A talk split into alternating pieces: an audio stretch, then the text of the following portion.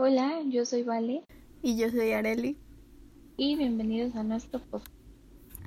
El día de hoy vamos a, a tocar un tema muy interesante y uno de los miedos más grandes que tengo en la vida.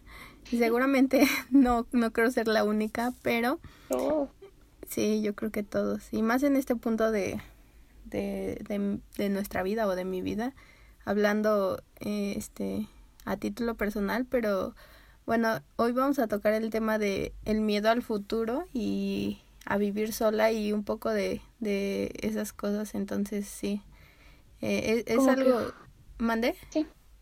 Como que justo en el momento en el que estamos, ¿no? Porque Sí, pues, Sí, exacto, porque hay es lo distintas que... preocupaciones. Ajá, ajá, porque es lo que le comentaba, Vale, que, o sea, ahorita eh, estos son como mis miedos, pero seguramente si escucho esto, no sé, en dos o tres años voy a decir, no, pues no sabía nada de la vida. Y efectivamente, no sé nada de la vida, pero esto es lo que, lo que siento en este momento, bueno, lo que sentimos en este momento, ¿no? Y es, y es que hablarlo también calma, ¿no? Te da Sí. como una especie de tranquilidad. Sí, Como exacto. el hecho de saber que no eres la única persona que lo está viviendo. Que todos estamos igual.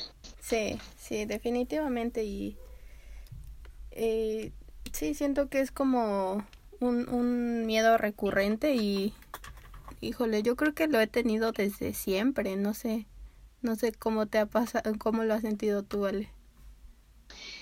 Yo creo que, o sea, no voy a negar que siempre hay miedo, pero yo siento que a lo largo de mi vida es casi siempre es más mi emoción que mi miedo, Porque me gustan las cosas nuevas y porque ya es, generalmente cuando tengo un cambio así en mi vida es porque ya estoy harta de lo anterior. Y, y aunque sí el miedo lo tengo, como que la emoción lo opaca un poco. Pero sí, o sea, evidentemente el miedo es algo que siempre nos persigue. Sí, claro. Yo siento que a mí me pasa al revés porque a mí me dan más miedo los cambios. O sea, ya trato de evitarlos, pero ya cuando es inevitable es como, bueno, pues ya. Y, y, y pues sí, como que lo decides y, y ya es entonces en el que llega el momento de la emoción para mí. Pero sí, siempre, siempre existe, ¿no? Y Sí, así es. yo creo que tiene que ver también con lo que hemos hablado de, de miedo a fracasar o a equivocarte y, y pues sí, ¿no? Que a lo mejor tú tienes ciertas expectativas de algo que quieres lograr o tienes eh, una carga de que alguien espera algo de ti y te da miedo no eh, satisfacer esas expectativas, ¿no? Así. Pero Sí, porque... Sí, claro, porque el hecho de que en general, ¿no? Cualquier tipo de cambio es complicado, pero ya cuando hay personas que se podrían ver afectadas o beneficiadas, como que todavía es mayor ese miedo porque no no es solo tú, o sea, que algo pasa mal, no eres solo tú. Sí, claro. Eh, por ejemplo, ahorita en este punto de mi vida que estoy como en medio de seguir siendo estudiante pero trabajar y ya casi estoy cerca de graduarme y entonces ya voy a tener que buscar un trabajo como de tiempo completo y todo todo e- todas las responsabilidades que eso conlleva. Siento que es como mucha presión y mucho estrés por precisamente por el futuro, ¿no? Y tiene que ver también con que llevamos, o sea, prácticamente toda nuestra vida siendo estudiantes, ¿no? Y es algo que conoces y que a lo mejor eres bueno o malo, pero es algo que tiene una estructura y que sabes cómo es. Y, y de repente enfrentarte a, a que ya no, ya no tienes un camino, ya solo es, o sea, tú tienes que seguir adelante. Yo creo que eso es lo que más me impacta de, de dejar de ser estudiante, ¿no? Yo creo que hay una cosa que varias veces me han mencionado en mi carrera que es el miedo que tenemos a la hoja de papel en blanco, de que literal no sabes qué hacer. Tienes una Sí. hoja de papel y tienes una pluma y haz algo, pero no tienes ni idea de qué hacer, ¿no? Siento que se puede relacionar un poquito a esto que comentas porque justamente ya acabó, estás acabando una etapa y, y como dices, ya no hay algo que seguir, ya no hay una línea. Y también ese es como un tema porque estamos acostumbrados a eso, a que después del kinder va la primaria y después la secundaria y después y así, ¿no? Todo es una línea y son como pasitos y pasitos. Pero como estamos acostumbrados a eso, queremos y esperamos que la vida sea así.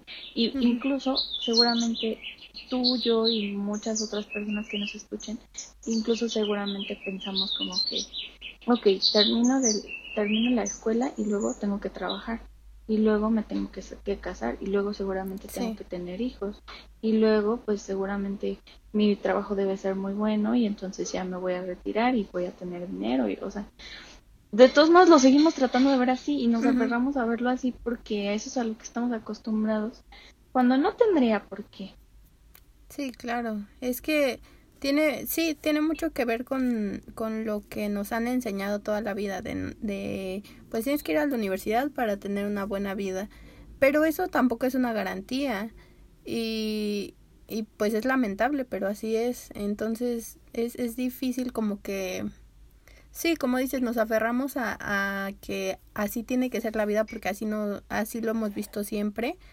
pero pues también hay, hay muchas vueltas en, en, en el camino, ¿no? Y nunca sabes dónde vas a terminar o, o, o, con quién te vas a cruzar y ese tipo de cosas, ¿no? Que también afectan a final de cuentas tus decisiones. Aparte es chistoso porque como dices, sabemos, lo sabemos, o sea, sabemos que el hecho de que estudies una carrera no significa que ya eh, vas a ser exitoso. y, y el hecho es que aún así lo estamos haciendo con la esperanza de que sí. sí y, y, el, pero al hablar esto nos damos cuenta de que todos sabemos que quién sabe. O sea, como que todo es incierto.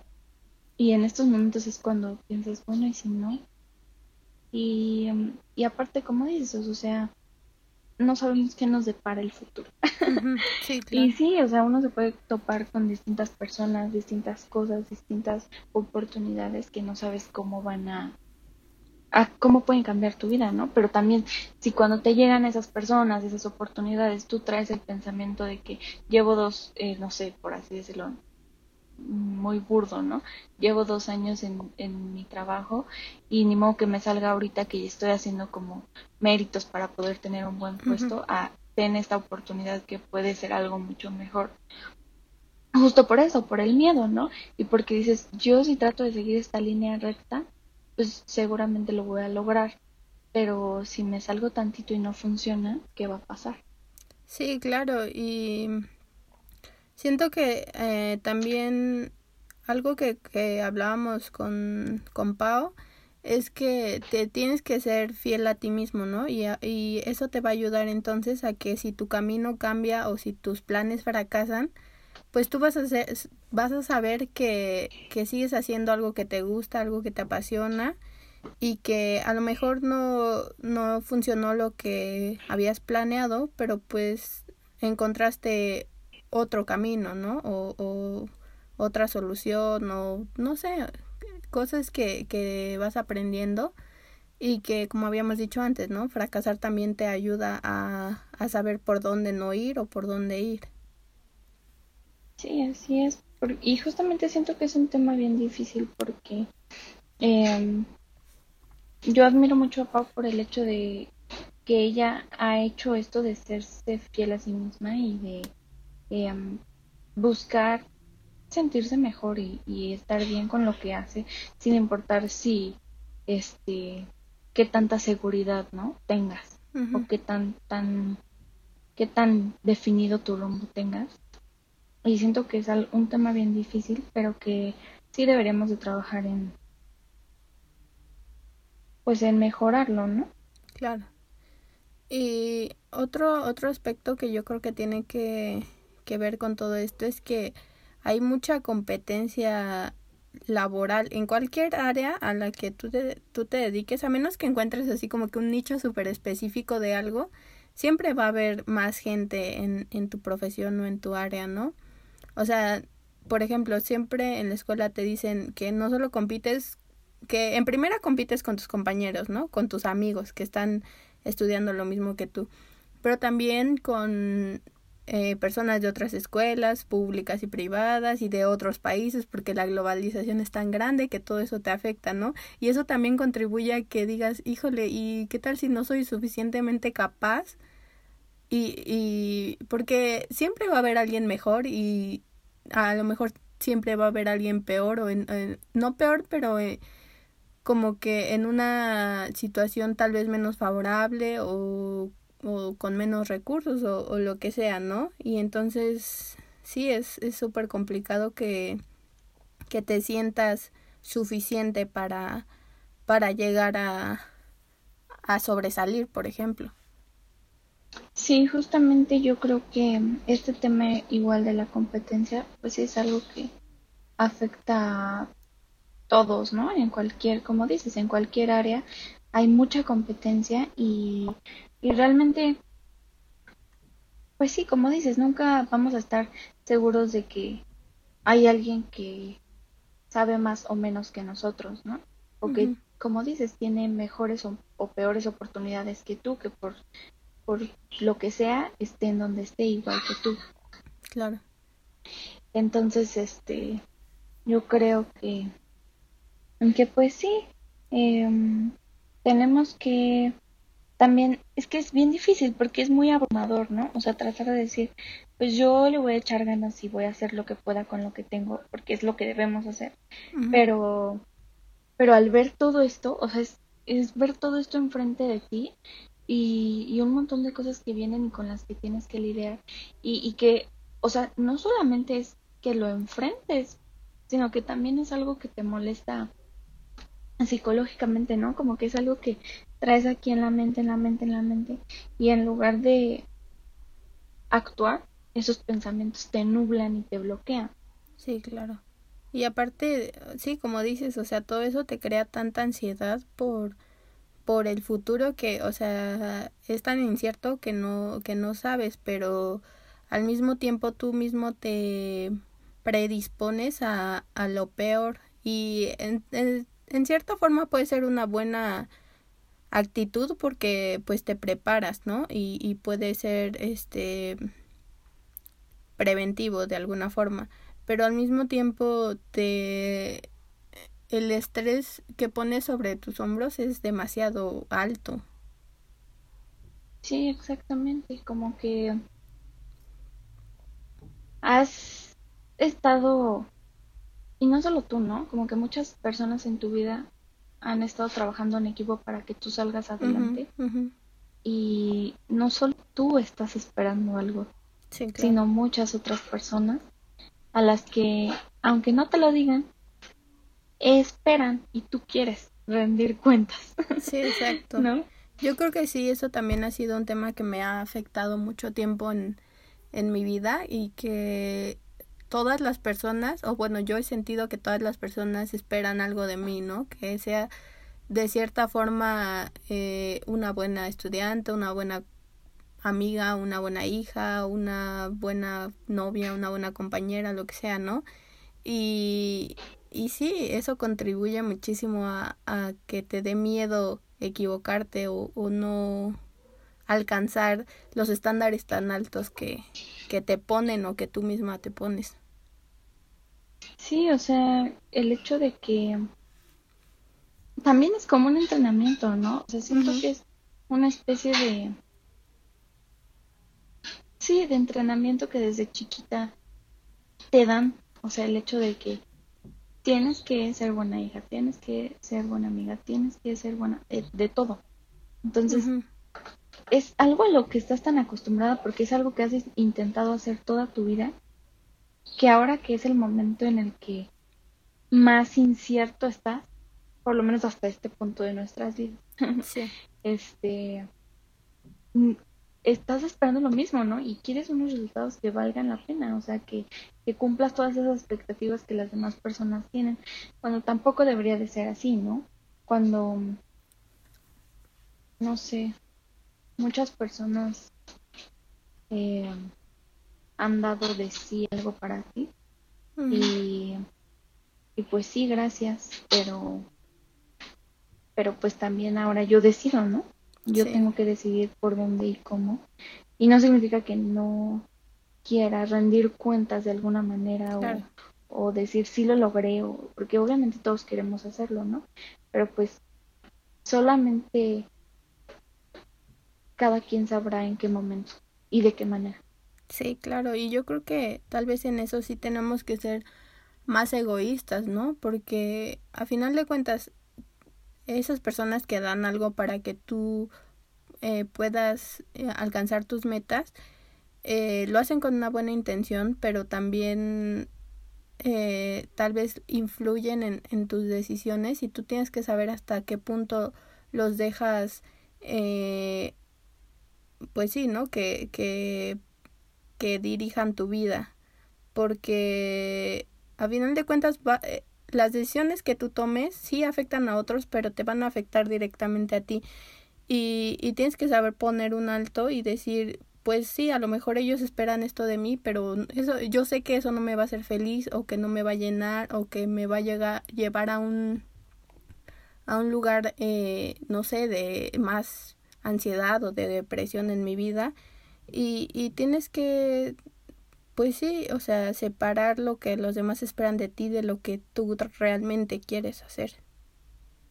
Y también de lo que eres capaz, claro, Porque obviamente, pues, cada quien habla respecto a cómo les fue y su experiencia, pero, pero pues no todo va a ser así, ¿no? Es distinto lo que alguien más vivió a lo que puede ser que vivas tú, depende de lo que elijas.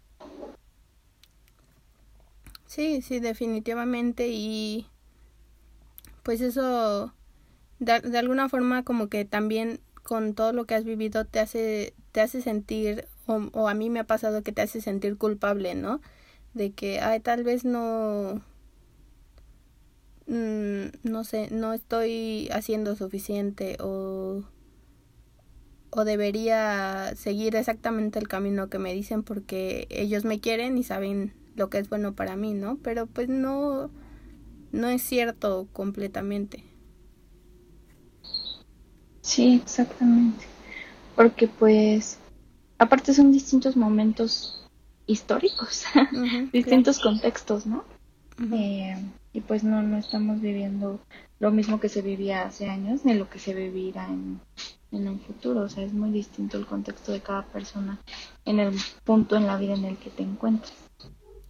Sí, claro, y eh, sobre lo que dices, por ejemplo, antes tener una carrera universitaria o ni siquiera eso, ¿no? A lo mejor eh, solo la preparatoria ya era suficiente para que una persona pudiera eh, mantener a toda su familia, ¿no? Pero ahora, ahora no, para nada. O sea, aunque, aunque dos personas de tu familia tengan suficiente preparación y un trabajo estable, pues a veces ni siquiera así es suficiente y y no es no es que no estés suficientemente preparado, es que el mundo va cambiando y pues también tienes que adaptarte, ¿no?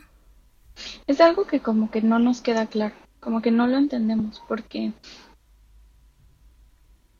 es tan lógico el hecho de decir, claro, este la población, hay muchísima más población, las necesidades han cambiado, las personas quieren otras cosas, eh, buscan otras cosas, y, y por ejemplo, em, en mi facultad, em, un, no recuerdo quién fue, pero un arquitecto nos decía, es que no puede ser que la, la imagen que mucha gente que no estudia arquitectura tenga de un arquitecto es un, es un hombre, em, no sé, grande, poderoso y con mucho dinero que se la pasa trabajando las horas en su en un respirador dibujando y dibuja bien bonito y es rico. y, y, eso no, o sea, eso no pasa ahorita. A lo mejor eso sí era un, eh, la imagen de un arquitecto en los años 50 tal vez, pero ahorita no, o sea, eso ya no es realidad, ya hay muchas personas que, que están estudiando, que quieren estudiar arquitectura, eh, tan simple como que ya no hay dónde construir. Como el espacio ya se acaba. Y, y justo sí, muchas, muchos arquitectos nos decían como, entonces que lo más probable es que a ustedes les toquen hacer en su vida profesional más remodelaciones, ampliaciones, que literal construir una edificación desde ceros. Entonces, si sabemos y es lógico que la vida pasa y cambia, ¿por qué no, no lo llevamos a, no lo hacemos, no nos hacemos conscientes de eso, ¿no? Y tratar de darnos cuenta de que hay cosas que les van a servir a, a nuestros papás, a nuestros profesores, que a nosotros no, porque ya es, es otro momento, es otro momento histórico, otro contexto, es todo totalmente diferente. Sí, siento que eso tiene que ver tal vez con que a veces cuando cuando creces o cuando avanzas en tu vida se te olvida lo que viviste antes, ¿no? O sea, ahorita a lo mejor ya, y también lo comentábamos con Pau, como que dejas de lado tu, tu niño interior y dejas de jugar y dejas de ser tan seguro. Y lo mismo pasa cuando te vuelves adulto, o sea, te cambian tus preocupaciones y al mismo tiempo dejas de, de ver lo que te interesaba cuando eras joven o lo que te preocupaba y, y por eso como que de cierta forma demeritan o, o subestiman nuestro sentir en este momento, ¿no?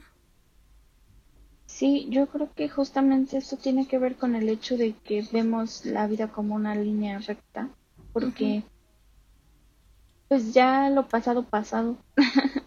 Así hay dicho también, exacto, ¿no? Y, y se trata de solo ver hacia adelante, ¿no? Y, y de lo cual sí, o sea, claro que está bien, ¿no? Pero obviamente hay muchas cosas que te hicieron ser como eres, ¿no?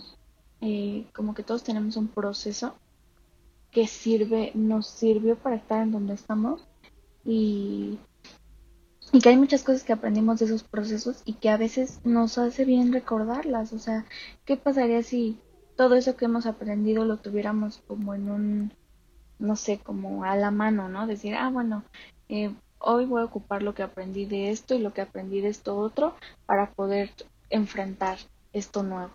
O sea, si, si lo viéramos así en lugar de decir, no, ya no me importa nada de lo que viví antes, ya no me importa nada de lo que pienso, pensaba antes, como que no pareciera que solo avanzamos, ¿no? Que en lugar de crecer, avanzamos. Sí, claro, y, y sí, de verdad sería súper útil como que tener muy presente lo que has aprendido y, y yo creo que a todos nos serviría, ¿no? pero a veces como que estás tan envuelto en, en todo esto y en el presente o en lo que decimos, ¿no? En el futuro que ni siquiera ha pasado, que te olvidas de lo que ya has resuelto y de, de lo que has aprendido, ¿no? Y sí es, es algo necesario eh, recordarte constantemente lo que, lo que te ha ayudado en el pasado, ¿no? Bueno, y sí, ajá, exactamente. Y como decíamos, eh, hace rato, eh, ya no hay un camino preestablecido y ya nos tenemos que enfrentar a otros problemas como vivir solos. Y no sé, ¿cuáles son lo, lo primero en lo que piensas cuando te dicen algo así? Pues fíjate que ese tema en, en específico sí me, me da como más emoción que miedo porque es algo que de cierta forma he esperado toda mi vida, ¿no? A vivir sola y todo, toda la idea romántica que tenemos de que cuando, voy, cuando vivas sola eh, no vas a seguir las reglas de otros y vas a poder hacer lo que quieras y vas a poder llegar a la hora que quieras y vas a comer lo que se te dé la gana y, y todo va a ser como perfecto y como siempre lo has soñado, ¿no? Pero también hay, hay mucho estrés porque las responsabilidades son, van a ser todas tuyas, ¿no? Y, y, y todo va a depender directamente de ti, de si pagas las cuentas, de si compras comida saludable, de si haces ejercicio y ya no ya no vas a poder culpar a nadie, ¿no? O sea, todo todo va a terminar este siendo por ti y para ti. No sé cómo cómo cómo te sientes tú al respecto. Yo también tengo más emoción. O sea, es que es chistoso, ¿no? Porque obviamente uno piensa que cuando va, se vaya a vivir solo vas a tener todo solucionado y que va a ser cuando tengas excelente sueldo y no, no te va a faltar nada y vas a tener una casa, un departamento en un lugar perfecto con muebles perfectos. eso es lo que está en mi, en mi cabeza, eso es lo que está en mi cabeza. Pero al mismo tiempo estoy consciente de la realidad. Sí, sí. y sé que nada, es muy poco probable que eso pase la primera vez que viva sola, ¿no?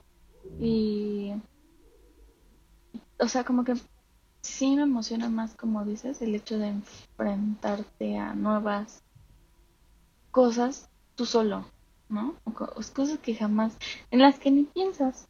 Sí, sí, exacto. Y es que es lo, perdón, sí es lo que decíamos, ¿no? Que estás acostumbrado a que a lo mejor tus papás hacen muchas cosas por ti y sí te hacen responsable de ciertas eh, tareas, pero no es lo mismo que tener, o sea, un, una casa o un departamento a tu cargo y que todo lo que, lo que se tenga que hacer, lo tengas que hacer tú, ¿no?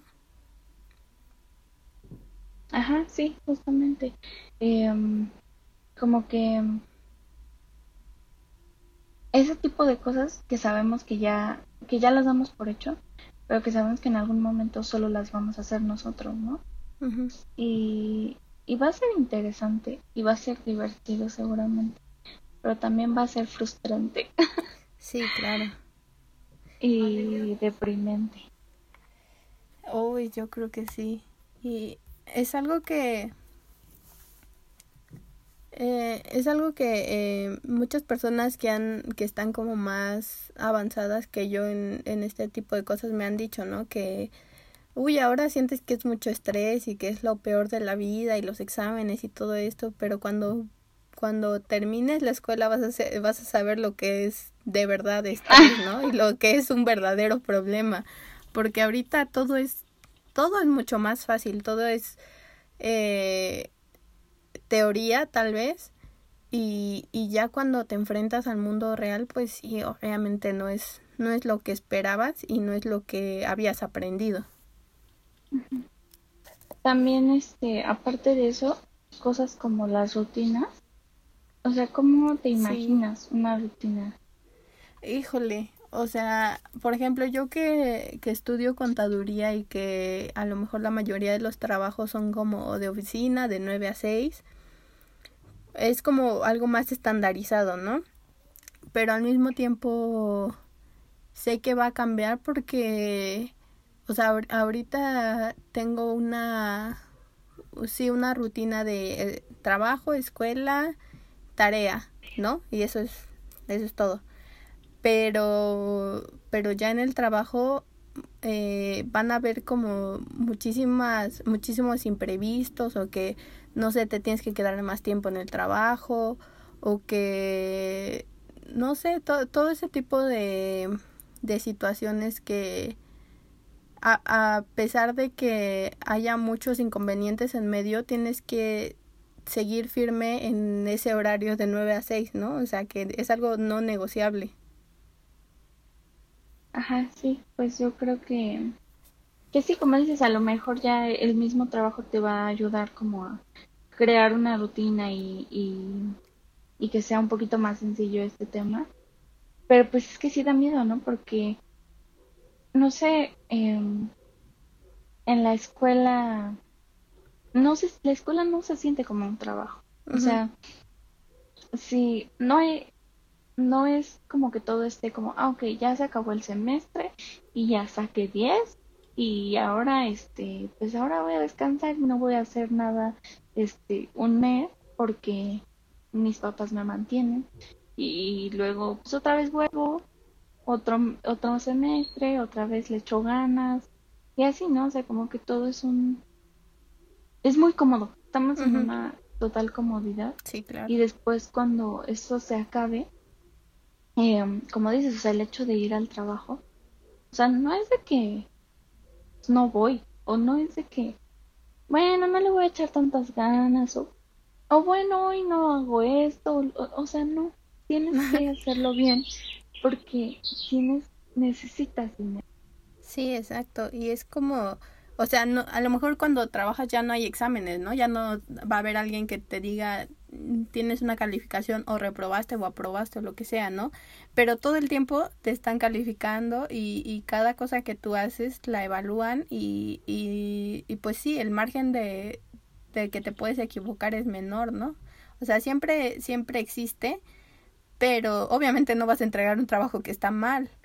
Es, es, eso también como que aumenta la el, el estrés de, de, de perfección, ¿no? O de intentar llegar a la perfección. Exacto. Exactamente, porque aparte, como dices, es que te están evaluando cada día.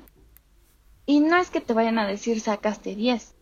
O sea, ellos te evalúan y ven si les convienes o no. Y si no, adiós, ¿no? no es como en la escuela, como que bueno, reprobé, pero voy a recursar, ¿no? Sí, exacto. Esto ya no. Eso ya no se puede. Entonces, y justamente, ¿no? Porque ya no, no vas a tener un guía específico como un profesor lo es, lo que representa un profesor, que te, para empezar, que te aclare dudas, ¿no? Porque se supone ya que ya todo lo tienes que saber, ¿no? Y eso es lo que esperan de ti. Sí, claro. Y siento que, o sea, muchas veces nos quejamos de que, de los profesores y a lo mejor no tuviste un, un buen profesor en cierta materia, pero por lo menos tienes a alguien, ¿no? Alguien a quien preguntarle o alguien que tiene una experiencia al respecto. Pero cuando trabajas, a lo mejor tienes compañeros que si tienes suerte, pues te van a ayudar un poco, ¿no? O tienes un jefe y si tienes mucha suerte, pues sí te va te va a ayudar y te va a enseñar, pero si no, pues te lo tienes que arreglar tú solo y, y, y no hay de otra, o sea, tienes que entregar tu trabajo y tienes que hacerlo tú solito, entonces es es súper complicado y, y sí siento que muchas veces no estamos conscientes de, de la importancia que tienen los maestros y de todo lo que hacen por, por nosotros. Y yo creo que eso también es un tema de que, pues, todo el tiempo estamos aprendiendo, ¿no? Y no vas a, no sales de la carrera siendo perfecto, ni mucho menos. Y, y el hecho de que una persona que esté empleando no lo no lo vea de esa manera, o sea, es que es obvio, ¿no? Obviamente tú como empleador quieres a alguien al mejor calificado, al que sepa más, pero, pero definitivamente, y claro, o sea, no digo que no lo encuentren, seguramente sí, ¿no? Pero, pero pues se trata también de que se busque crecer y que no sea nada más como ya al único, al perfecto, al que todo lo sabe, él que tenga el trabajo y, y este y todos los demás pues no sé. Y también a esa persona le exiges muchísimo como si fuera perfecto, como si fuera el mejor del mundo en lo que hace. Y se trata de que tú sigas pudiendo enseñar, ¿no? Sigas pudiendo transmitir un conocimiento, enseñándole a otras personas lo que tú sabes, lo que ya aprendiste, cómo trabajar, cómo continuar, cómo resolver ciertas cosas, que porque también ellos lo saben, que, que no salieron de la escuela sabiéndolo todo y que mm, muchas cosas, sino es que la mayoría de lo que saben lo aprendieron trabajando y no tanto en la escuela, ¿no? Y si lo sabes, deberías de hacer algo también para ayudar y, y hacer que otras personas logren aprenderlo. Yo tengo una, eh, una como, como anécdota al respecto. O sea, bueno, no, no, yo obviamente nunca he tenido un trabajo, ¿no? Pero a mí me causa mucho conflicto. Tenía un profesor, un, era un, ajá, un profesor que nos daba, bueno, un profesor.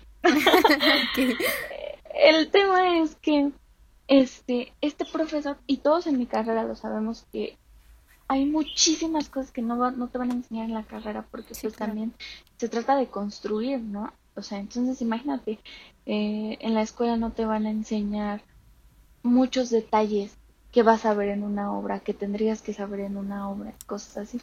Y eso todos lo sabemos y sabemos que a la hora de salir em, es como cuando lo vamos a aprender, ¿no?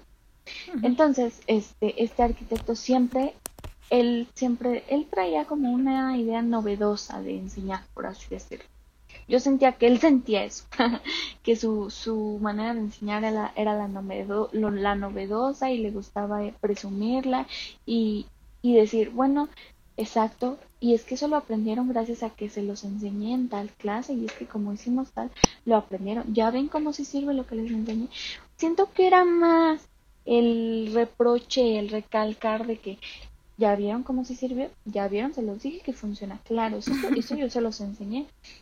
A el real conocimiento que nos hiciera como aplicarlo.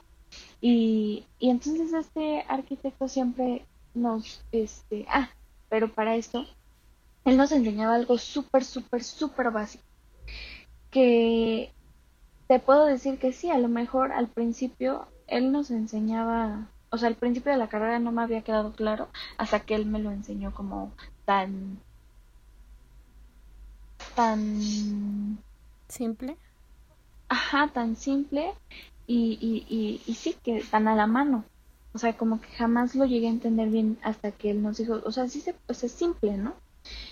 Pero pues yo siempre tuve la idea de que ese tipo de clases nos las debieron haber dado literal al principio de la carrera para entender, empezar entendiendo bien y después este todo lo demás, lo que lo que sigue, lo que va a continuación, lo que aprendes a continuación, entenderlo mucho mejor.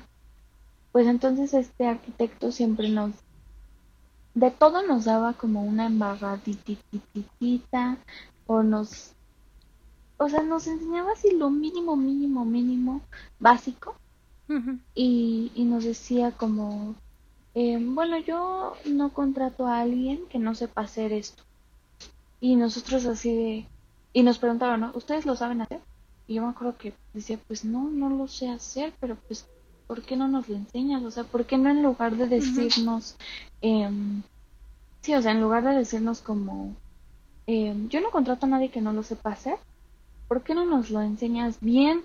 Porque aparte él decía, es que soy muy quisquilloso y tiene que tener esto, esto y esto. Y nos dejó un ejercicio, un ejercicio de esos al final y con eso al parecer para él ya fue suficiente. Y entonces siempre era lo mismo, o sea, durante todo este proceso siempre nos decía, no, es que yo todo lo aprendí hasta que empecé a trabajar, no, es que yo todo eso lo aprendí hasta que empecé a trabajar, hasta que empecé a trabajar. Ok, si buscas una manera novedosa de enseñarnos y si sabes que la mayoría de las cosas las aprendes afuera, ¿no estaría bien que nos intentaras enseñar algo de eso que aprendiste afuera, de alguna manera traerlo aquí, que nos dejaras más ejercicios de eso que sabes que es muy importante al respecto. O sea, no, no es mejor, no es más simple eso.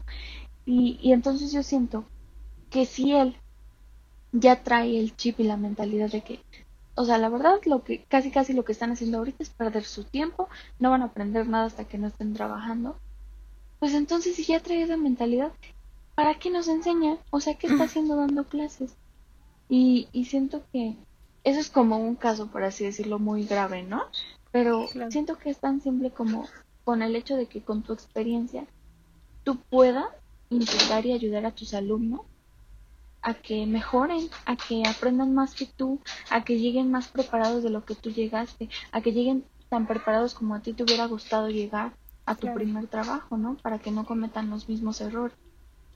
Sí, siento que, o sea, eso lo, eso que hacía tu profesor eh, también tiene que ver mucho con, con su propio ego y con su, su, sí, como que hoy yo soy tan bueno que sé esto, pero ustedes no están a mi nivel o, o cosas por el estilo. También he escuchado como comentarios de que cuando enseñas a alguien no le tienes que enseñar todo porque, o sea, no puede ser tan bueno como tú y cosas por el estilo, ¿no? Pero eso se me hace como tan obviamente muy egoísta y, y también muy inseguro de tu parte, ¿no? O sea, ¿por qué no compartir todo lo que sabes? Y a final de cuentas, si es una relación eh, recíproca, pues también vas a aprender algo, ¿no? Vas a recibir algo a cambio de, de lo que tú estás ofreciendo, ¿no? Y, y sí, es lamentable que, que haya profesores que lo vean de, de esa forma, pero siento que también tiene que ver con eh, los planes de estudio y la estructura de cada carrera, ¿no? que, o sea, lo veo clarísimo en, en, en, mi, en mi carrera porque, o sea, todas las materias son eh, teóricas, todas. Y a lo mejor sí hay algún profesor que mete alguna cosa práctica, pero es práctica de escuela, ¿no? O sea, no va a ser una práctica real. Y, y, pero sí, eso, eso sí, desde el principio, desde el primer semestre, todos te dicen, a la mitad de la carrera tienes que empezar a trabajar, porque si no, cuando salgas, cuando te gradúes, no vas a saber nada. Y, o sea, toda la teoría no te sirve para nada. Y tú te quedas como, y bueno, ¿y entonces para qué estoy aquí si, si, si todo lo voy a aprender trabajando, ¿no? Y, y sí, es súper complicado y, y, y, siento que hay una, una deficiencia muy grande en, en, en ese aspecto, ¿no? Porque si todo eso lo vas a aprender trabajando y sí, o sea, hasta cierto punto lo, lo tratan de integrar en, la, en las prácticas profesionales o en el servicio social, pero no es lo mismo a que de verdad lo veas a lo largo de tu carrera, ¿no? Y, y que Sí, y que, o sea, lo, lo ves a lo mejor unas, no sé cuánto, cuánto dura el servicio social, como 400 horas o algo por el estilo, ¿no? Pero a comparación de, de todo el tiempo que pasas estudiando la carrera, pues es como una, o sea, casi nada. Es que también siento que es un gran problema porque obviamente no a la altura, o sea, un alumno que acaba de llegar no está preparado para llegar a enfrentar ese, ese tipo de, de cosas, ¿no? Ya eh, eh, como en vivo, realmente. O sea, no es posible que un estudiante de primer semestre ya esté listo para enfrentar los problemas que te da un trabajo, ¿no? Claro. Eh, o sea, como dices, o sea, yo creo que está mal pensar en que, ok, si, si el trabajo es lo que me va a hacer aprender y, y, tienes que empezar a trabajar desde la mitad de la carrera y entonces el servicio porque está hasta hasta el final y no te lo van metiendo más o, cosas así, ¿no? Entonces yo creo que pues es que yo por ejemplo como que cada carrera tiene lo, lo suyo, ¿no? O sea, por ejemplo, yo veo que justamente en tu carrera eh, lo más común es que ya a partir de cierto semestre la mayoría tiene ya trabajo. y, e incluso afortunadamente el horario y las clases están como adecuadas de manera que sea posible, sí, ¿no? Sí, claro. Y esa es como tu manera de practicar. Y yo en mi carrera veo eso en la asignatura de extensión universitaria, que justamente es una especie de servicio que, que regresas a lo largo de la carrera porque muchas personas pagan tus estudios, ¿no? Entonces se supone que eso es como igual retribuir un poquito de lo que te están dando en una situación un poquito más real, pero sin ser tan real porque tus profesores hablan por ti, ¿no? Casi, casi. En, en, algunos, en las primeras extensiones universitarias, literal, los profesores nos conseguían como, por así decirlo, a los clientes y, y pues ellos lidian por ti, ¿no? Y hay, hay personas, hay intermediarios entre tú y el cliente. Y obviamente se les dice, ¿no? Desde un principio como, ellos saben y pueden hacer esto. No pidan más, casi, casi. y, pero conforme vas avanzando en esa carrera, pues ya es como de, no, ahora tú consigues al cliente, ¿no? Al menos en donde yo estoy, porque eh, tengo entendido que en algunos otros cursos sí como que te siguen eh, orientando, lo cual me parece excelente porque muchas veces cuando tú buscas, por así decirlo, un cliente solito, pues no encuentras o encuentras algo muy simple, algo muy básico. Sin embargo, yo he visto en otros cursos que como que establecen contacto con una comunidad con una necesidad específica en ese momento y todos los alumnos tienen que trabajar y organizarse para ayudarlos a, a, hacer lo que tengan que hacer, ¿no? Y de hecho, según yo, se han salido proyectos así como de que a tales este, universitarios construyeron, no sé, una escuela de tales materiales en tal comunidad. Entonces ese tipo de cosas son como los mayores acercamientos que por lo menos yo veo en mi carrera que, que nos van dando, ¿no? Y que te digo, es distinto en cada carrera y que, y que pues sí, o sea, siento que tanto el hecho de que tú estés trabajando te va a dar cierta ventaja y ciertas eh, experiencia y habilidades y em, cosas que no sabía, como el hecho de que alguien en mi facultad eh, vaya a una comunidad a ayudar a construir algo en específico. O sea, siento que eh, sí, pues esa experiencia sí se puede adquirir desde, desde la facultad, pero tristemente no está bien, dice, es que también, o sea, es como un reto para ti, ¿no? Como tú búscalo, tú inténtalo, tú hazlo, para que lo consigas, ¿no? Pero pues ojalá si fuera más algo totalmente obligatorio y decir aquí hay tal, tal, tal, tal, pues elige para que lo hagas. Y desde un principio, no, como decimos, hasta el servicio social.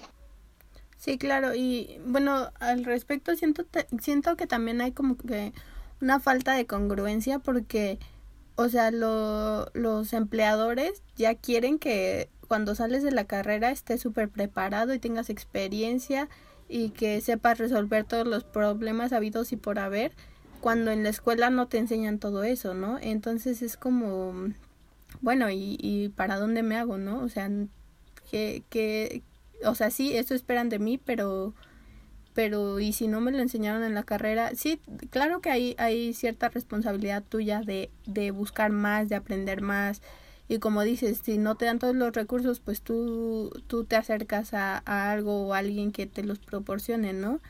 Pero eh, no todos podemos o, o, o no todos tienen los recursos o no a todos nos da la vida para para hacer tantas cosas, ¿no? Entonces sí es, es difícil enfrentarte a la vida laboral con ese tipo de requisitos, ¿no? Sí, así es como que... Y justamente por eso nos da tanto miedo, ¿no? Por el hecho de saber que esperan más de lo que sabes. exacto. Y, y siempre va a ser así, ¿no? Siempre van a esperar más de lo que sabes, de lo que conoces. Y, pero la cosa es que cuando logras entrar a lo que sea, o cuando logras hacer eso, aprendes un montón. Y eso es lo que te hace crecer, ¿no? Porque en algún otro momento más adelante te va a pasar exactamente lo mismo, ¿no? Como que ahora busco esta, ahora esta es mi siguiente meta, que pide mucho más de lo que yo tengo, y ya que lo logras, ya tienes más, y o sea, siento que es algo que nunca va a terminar. Sí, exacto. Y, por ejemplo, eso me, ese tipo de cosas me pasaron cuando empecé a buscar trabajo. iba a entrevistas y yo me sentía tan mal de que no me contrataran. O sea, era como que, bueno, es que, o sea, de verdad no sé nada o por qué no, por qué no me contratan. Y es como que tanta eh, frustración y al mismo tiempo, eh, este, pues sí, o sea, te hace, te hace sentir que no estás preparado y que, que no eres suficiente para ese trabajo y, y no sé, como que también tu, tu seguridad se va al suelo y, y es, es, horrible, ¿no? Porque aparte nadie, nadie te prepara para una entrevista de trabajo, que es algo tan básico que, que no sé, o sea, por lo menos, o sea, lo, lo, lo único, el único recurso que yo encontré para cuando iba a entrevistas de trabajo era buscar videos de YouTube de personas hablando de ese tipo de cosas y consejos y, y así, ¿no? Pero hay, hay muchas habilidades sociales que, que nadie te enseña y que, o sea, nada más es como, pues ahí te avientan al ruedo y a ver cómo le haces, ¿no? Entonces es es súper difícil hacer todo eso. Sí, sí es cierto, porque como dices, algo tan sencillo, bueno, no sencillo, más bien algo tan común como una, una entrevista de trabajo, que no puede ser que no que no haya una clase que se llame en la universidad cómo enfrentar tu vida. Algo Consejos para no morir en el intento. Y que si te imaginas una clase así, que te dijeran como, miren, así, estos consejos para una entrevista de trabajo, eh, miren, estos son eh, los lugares en México con las rentas más baratas. Ándale. Una clase de, de, cómo ser un adulto joven o algo por el Ándale, sí. Y, y que es algo real, ¿no? Porque pareciera que, que no, o sea, que no existe, ¿no? Sí. Así como de... Entonces, sí, les enseñamos aquí cómo ser un contador, cómo ser un arquitecto. ¿Para qué? Ah, no, pues para que trabajen. Pero ¿cómo conseguimos un trabajo? ¿Qué? No, pues como puedan. pues sí, parece que prácticamente eso es lo que te dicen, ¿no? O sea, nosotros te preparamos entre comillas y pues ahí ahí tú a ver cómo le haces. Tú ves qué haces. ¿Eh? Ay, nos dices si lo logras. Oye, ¿nunca viste las estadísticas cuando en la UNAM eh, cada que consultas como la oferta laboral de una empresa te dice como las estadísticas de los graduados y cuántos se dedican a esa área y cuántos no y cosas por el estilo y y yo siento que también hay hay muchos que, o sea, por ejemplo, en esas estadísticas te dice que hay un porcentaje muy grande que no se dedica a la carrera que estudió, ¿no? O sea, por motivos personales o por motivos de trabajo o lo que sea, ¿no? Pero eso también significa que este es lo es lo que habíamos comentado, ¿no? Que pues no sabes a dónde te va a llevar la vida y no sabes cómo va a terminar esto y a lo mejor las herramientas que te están dando sí te van a ayudar en tu vida laboral, pero no de la manera que te imaginabas, ¿no? O, o no vas a terminar en el en el puesto exacto que, que, que siempre te han dicho, ¿no? Sí, exactamente, porque y otra vez creo que también se relaciona con el hecho de que tener una carrera no significa que ya vas a triunfar y no tenerla tampoco significa que no vas a triunfar. Exacto, exacto. Entonces, entonces como que también ese es un, un gran problema, ¿no? Porque no sé, si antes de decidir o no este, estudiar una carrera pensaras en que hay otros caminos y que puedes intentar otros caminos, también este, pues siento que te permitiría, te abre más caminos, ¿no? Te abre más opciones y otras maneras y otros otros rumbos en tu vida, ¿no? A, a la típica universidad, este, trabajo, etcétera, etcétera. Sí, claro, y es, es lo que decíamos al principio de que está todo ese camino preestablecido de escuela, preparatoria, universidad, trabajo y vida y todo eso, pero eh, no, es, es un mito muy grande porque la verdad es que no todas las personas, en primera, no se pueden permitir estudiar una eh, licenciatura o, o no están hechos para la estructura de una universidad, ¿no? Y hay gente que es exitosa a pesar de, de esas limitaciones. Y pues sí, eh, no, no todos este, tienen esa o tenemos esa capacidad de estudiar una carrera y, y, y está bien también, o sea, hay muchísimas otras cosas. ¿Cómo? Y oportunidad también. Sí, sí, claro, claro, exactamente. Sí, como dices, hay muchísimas otras cosas y pues siento que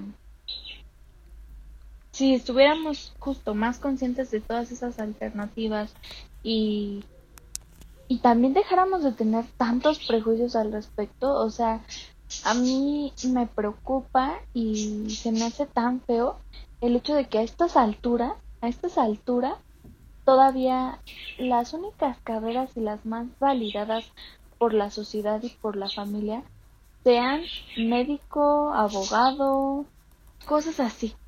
Y que entonces los artistas, eh, alguien que eh, pinta, eh, otras carreras de arte eh, son totalmente menospreciadas, ¿no? Porque se, o sea, se me hace tan preocupante eso, porque más bien pareciera que la sociedad espera de ti que, que seas, sí que estudies en la universidad, pero que haya frutos, ¿no? Que venga frutos fácil y rápido, y entonces, sea, por eso sean tan tan alabado un doctor o un abogado, ¿no? Porque justamente incluso en las familias te das cuenta así de que ¿por qué todos quieren más este al que al que estudió medicina o al que estudió derecho que al que estudió no sé, fotografía, por así decirlo, ¿no? O sea, porque todos van con él, todos, él es el querido, él es el que, o sea, ¿cuál es el problema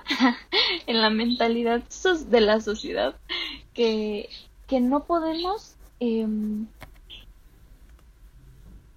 validar otras cosas que seguimos creyendo que ese caminito de tan recto que tienen y pueden seguir un doctor o un abogado es el mejor y el adecuado para todos y eso es lo que todos deberíamos aspirar o sea cuál cuál es el problema no o sea por qué ¿por qué nos quedamos pensando en eso? Cuando todos tenemos distintos intereses, distintas maneras de ver la vida, de pensar y distintas habilidades. Y, y como dices, o sea, muchas veces no vas a tener em, la oportunidad y incluso yo siento que hasta las ganas. O sea, siento que si si pudiéramos ver cualquier camino, cualquier carrera y cualquier manera de ganarte la vida como válida, siento que tal vez las personas estaríamos más en nuestro lugar. O sea, como que nos sentiríamos más conectadas e identificadas con lo que hacemos.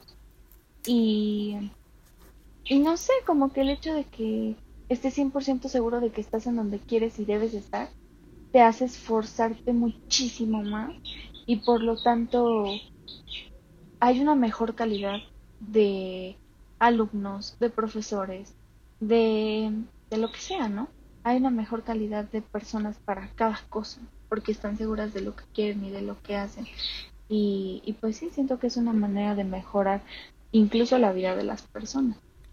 Claro, y siento que, o sea, eso, eso que tienes que, que acabas de decir de la percepción que las personas tienen de, de una carrera exitosa, muchas veces se basa en el dinero que, que ganan o en el prestigio que tienen porque los doctores salvan vidas y son héroes y sí, sí lo son obviamente, ¿no?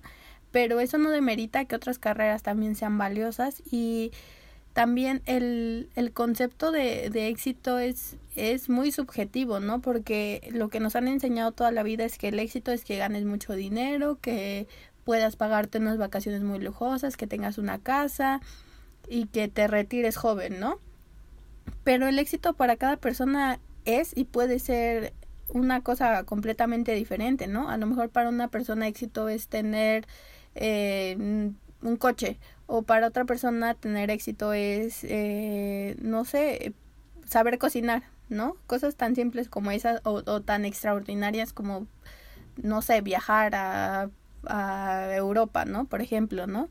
O, o, sí, o sea, es que cada persona tiene un, un, un, concepto de éxito o debería tener un concepto de éxito y, y serle fiel justo a eso, ¿no? Y no, no, no tratar de encajar en, en el concepto de alguien más que, que si no es el tuyo, pues solo te va a terminar lastimando y obligándote a seguir un camino que te va a hacer infeliz, ¿no? Y eso también tiene que ver con que eh, muchas personas eligen su carrera eh, esperando eso, tener éxito económico y cuando llegas ahí te das cuenta de que no te llena y, y pues pues no no vas a ser feliz en, en ese lugar, ¿no? Entonces sí es es, es lamentable todo eso. Siento que este tema que tocas respecto de que todos deberíamos de tener nuestro propio concepto de éxito es muy importante porque parece que todos tenemos el mismo concepto de éxito por a lo que estamos acostumbrados, por lo que vemos en la tele, por las personas a las que se felicita y premia, ¿no? Y entonces eh, todos tienen eh, como éxito en sus mentes a personas como Steve Jobs o como ¿cómo se llama el creador de Facebook? Mark. Zuckerberg. Ajá, como él o Carlos Slim, o sea, cosas así, ¿no? Y todos, o sea, si piensas en éxito, muchas veces vas a pensar en ellos porque es a lo que estás acostumbrado, porque es, son ellos a las personas que todos, eh, ¿cómo decirlo? Pues hacen referencia, a las que todos alaban y admiran. Y, y entonces obviamente cuando alguien menciona la palabra éxito, tu expectativa está allá. Sí. Hasta allá está tu expectativa. Y tú no sabes si, si estando en su lugar tú vas a ser feliz o no, o lo vas a sentir como un éxito o no. O sea, es, es algo que debería de ser totalmente personal y que te conocieras y a lo que volvíamos, ¿no? De serte fiel a ti mismo por el hecho de conocerte. Sí, claro, y siento que también este desde desde siempre nos han como que impuesto eso de tienes que ser el mejor, el mejor alumno, el mejor empleado, el mejor todo, ¿no? Pero o sea, si solo hay un número uno, no todos podemos llegar a ese número uno que nos que nos están marcando, ¿no? Y eso te crea también un sentido de frustración tan grande y, y, y como decimos, o sea, o sea, todo lo que hemos hablado, ¿no? El miedo al futuro y el miedo a no ser suficiente que, que te envuelve en todo eso, en el fracaso, exacto. Sí, exactamente, porque justamente como dices, este, solo hay un número uno. Entonces, ¿cómo puede ser que todos seamos un número uno? Y que y que también siento que sí se puede si tú si tu número uno es tu concepto de un número uno de éxito es distinto al de al lado. Y si los dos están felices de la manera en la que tengan que estar y se sienten exitosos de la manera en la que tengan que estar. Pero si todos aspiramos a exactamente lo mismo, porque eso es lo que vemos en la tele o en redes sociales o pues así no se puede, ¿no? Sí, exacto, y eso también, o sea, crea un, una escala de, bueno, si no eres el número uno, eh, eres menos, ¿no? O vales menos, o tu trabajo no es tan bueno, y eso, pues es, es lamentable porque también propicia eh, la desigualdad y, y, y en, en, tantos aspectos, ¿no? El clasismo, el racismo, el machismo y, y, tantos problemas sociales que, que, que se ven envueltos en, en, este, en este sentido. Sí, exactamente. Y pues, no sé, siento que todos estos temas son cosas con las que desde ahorita tenemos que aprender a lidiar porque no es algo en lo que hayamos pensado antes sino que simplemente se nos impuso, por así decirlo, por las cosas a las que estábamos expuestas cuando éramos pequeñas. Pero pues, o sea, es algo con lo que tenemos que lidiar y seguir como buscando aprender, ¿no? Y que nos afecte de la mejor manera posible, ¿no? Porque también ese, es, estos pensamientos son una manera de impulsarte a hacer algo, ¿no? Claro, sí, y bueno, o sea, no, no tenemos como que una conclusión o un concepto exacto de todo esto, pero pero pues sí nos nos gustaría saber si alguien que nos esté escuchando ya ha pasado por todo esto y cuál ha sido su experiencia o si tiene algún consejo al respecto y que seguramente si nos escuchaba decir estas niñas no saben nada de la vida, ¿no? Y sí tiene razón, pero pero pues esto es lo que lo que sentimos al respecto. En este momento. En este momento, exactamente. Sí, ya como dices, este, en algún momento va a cambiar. Y eso también está padre, ¿no? Aunque también estaría padre que a pesar de que cambie nuestra este, visión, lo que decíamos, ¿no? Seguir pensando en pues, lo, lo que ya sabemos y pensamos y hemos ido descubriendo y, y pensando, ¿no? O sea, como que esto nos siga construyendo y no solo lo olvidemos y digamos, no, estaba bien perdida en ese entonces. sí, exacto. Es, sería interesante analizar esto en un futuro o analizar otras cosas de nuestro que hemos que hemos pasado y que, que nos han llevado también a ser a ser las personas que somos en este momento, ¿no? Porque yo creo que todo eso lo bueno y lo malo y los errores contribuyen a, a llevarte a ser la persona que eres en este momento. Siento que este podcast fue más como una especie de terapia para las dos. Y ojalá que a las dos les, digo, a las personas que nos escuchen también los le hayan servido así como de, ay, qué bueno que no soy el único. O, necesitaba escuchar que alguien está más perdido que yo. Dale. Sí, sí, la verdad nos, nos encantaría escuchar su opinión al respecto y si, si han tenido todo este miedo al futuro o al fracaso, eh, porque sí, nosotras estamos bastante eh, perdidas en todo esto. Así es. Este, ay, siento que sí fue un tema medio denso. Sí. Pero pues ojalá que sí les haya gustado y les haya entretenido un poco. Sí, exacto. Porque también es bien estresante hablar de estos temas, ¿no? Al mismo tiempo desestresante, pero estresante. sí, sí, sí, como que te, te planteas muchas cosas que, que pensabas o que no te habías imaginado y, y todo eso como que se, se vuelve más grande, ¿no? Sí, también si hay por ahí alguien que tenga una un curso, una una materia de cómo sobrevivir a, a la adultez, que nos avise, y que nos mande ahí mensaje para que podamos tomarlo y recomendarlo. sí, la verdad nos sería bastante útil un, curso o una materia o algo parecido de, una masterclass aunque sea. sí, algo, algo nos debe de servir. Sí.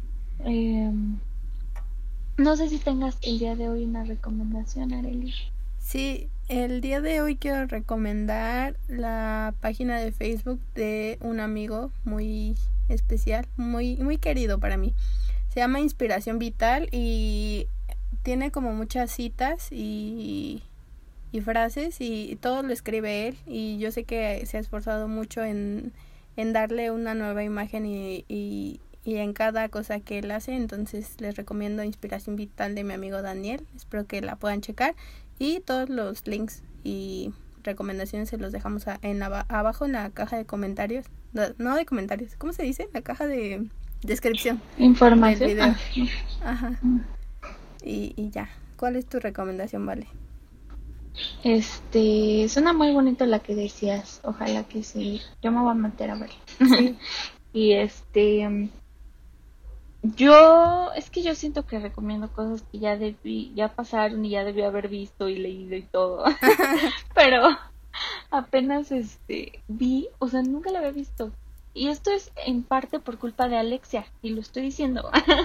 Porque aquí quiero hacer una queja de que si no terminé de ver esa película fue por culpa de Alexia, porque yo estaba bien picada y me la quitó.